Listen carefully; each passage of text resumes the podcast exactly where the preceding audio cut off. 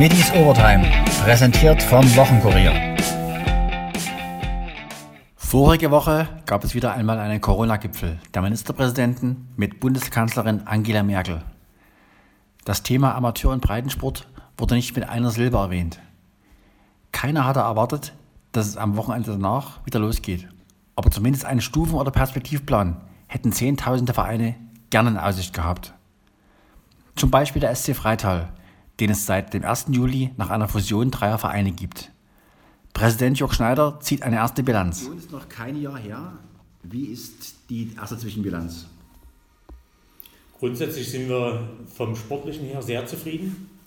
Es lief alles geräuschlos ab. Äh, ich glaube auch die Abteilungen sind zufrieden.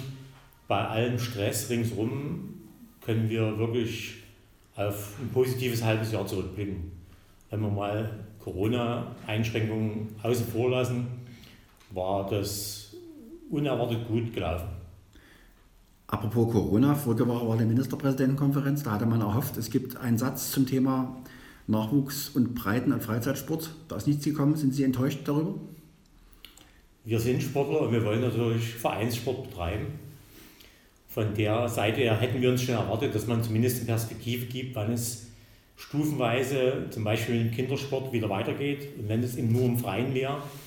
Leider ist da nichts gekommen. Wir hoffen, dass sich aber in den nächsten 14 Tagen äh, eine Perspektive auftut, wie es weitergeht im Sport. Was ist das Dringlichste? Alle Sportarten oder vor allen Dingen Fußball, das ist ja der, der SC Freital Spitzenreiter in der Landesliga und hat den Aufstieg vor Augen quasi. Na gut, wir haben auch im Volleyball, was ja nun komplett abgesagt ist, die Saison, den Aufstieg vor Augen gehabt. Ich glaube, das kann man nicht nur auf Fußball beziehen, sondern vielleicht auf alle Freiluftsportarten und dann im Weiterführen Schwimmen und so weiter mit Einschränkungen unter Beachtung der Hygienekonzepte, die alle Vereine mittlerweile aufgestellt hatten wäre das eine gute Lösung für die Sportvereine. Und ja, wie gesagt, das Ziel muss sein, dass wir dieses Jahr oder diese Saison noch Sport treiben können und möglichst eben auch mit der Zielsetzung, die äh, Wettkampfsaison ordentlich abzuschließen mit einem Aufsteiger, mit Absteigern und mit Landesmeistern in anderen Sportarten. Gerade Fußball, wie realistisch ist das, dass die Saison, die Hinrunde zu Ende gespielt und dann gewertet wird? Naja, es ist, kommt von der Liga, äh, auf die Liga drauf an, kommt es darauf an, weil wir in der Landesklasse nicht mehr so viele Spiele haben.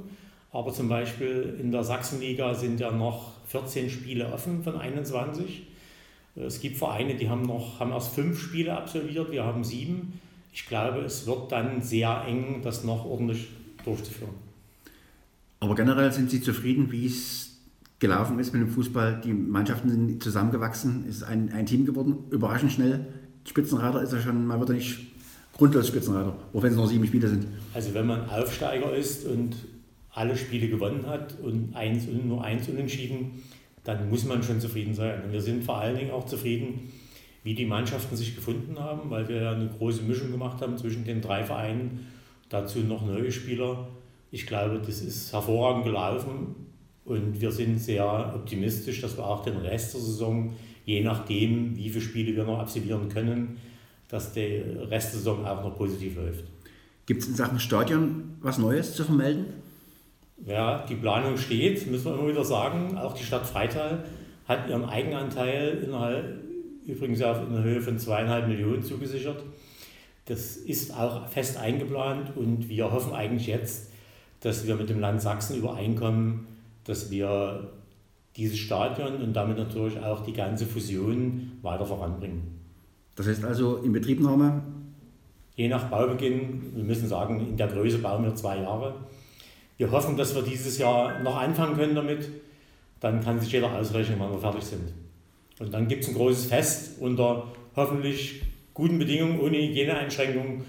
Und dann wird es auch für den Sport in Freital nicht nur für Fußball, auch für andere Sportarten, Leichtathletik, Bogenschießen, ein zentrales Stadion geben mit einer hohen Ausstrahlungskraft, nicht nur hier für Freitag, sondern auch überregional. Seit dem 1. Januar ist Paul Leiteritz Geschäftsführer des SC Freital. Seit 1. Januar sind Sie Geschäftsführer des Sportclub Freital. Wie kam es zu dieser Verbindung?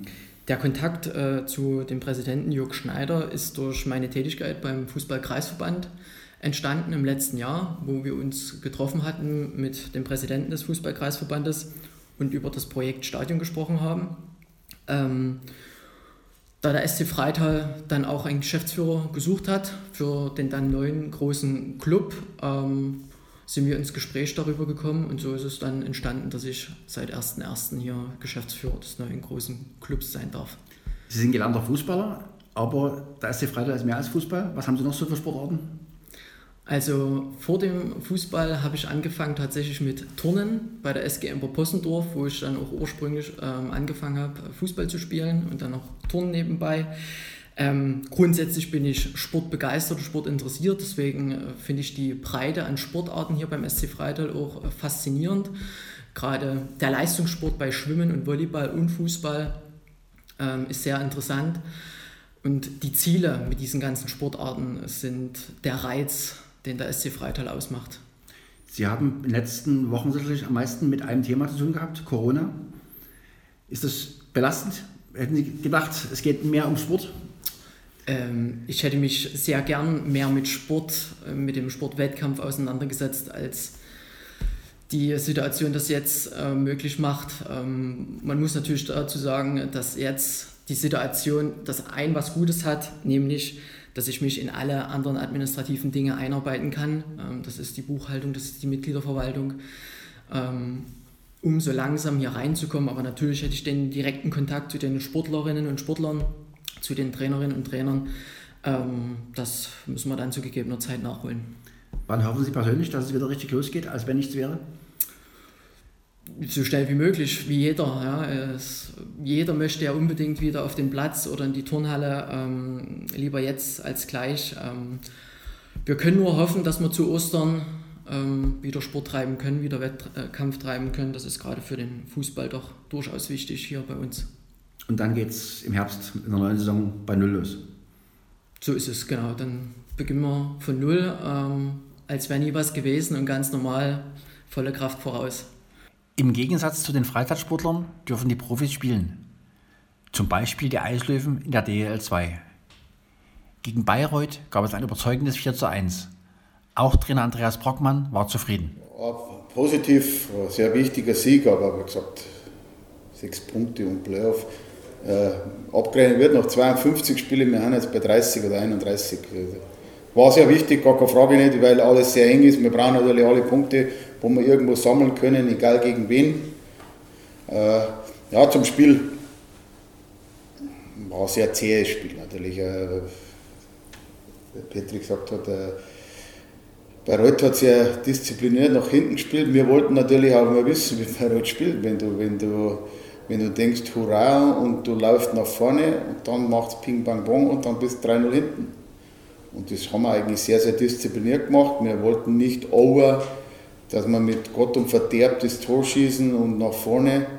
Und das glaube ich, haben wir eigentlich ja, ganz, ganz gut gemacht. Meine, klar ist die eine oder andere Chance dagegen. Wir haben auch genügend Chancen gehabt. Der Rupi Ranter, glaube ich, hat dreimal im Pfosten geschossen, einen Wechsel zweimal.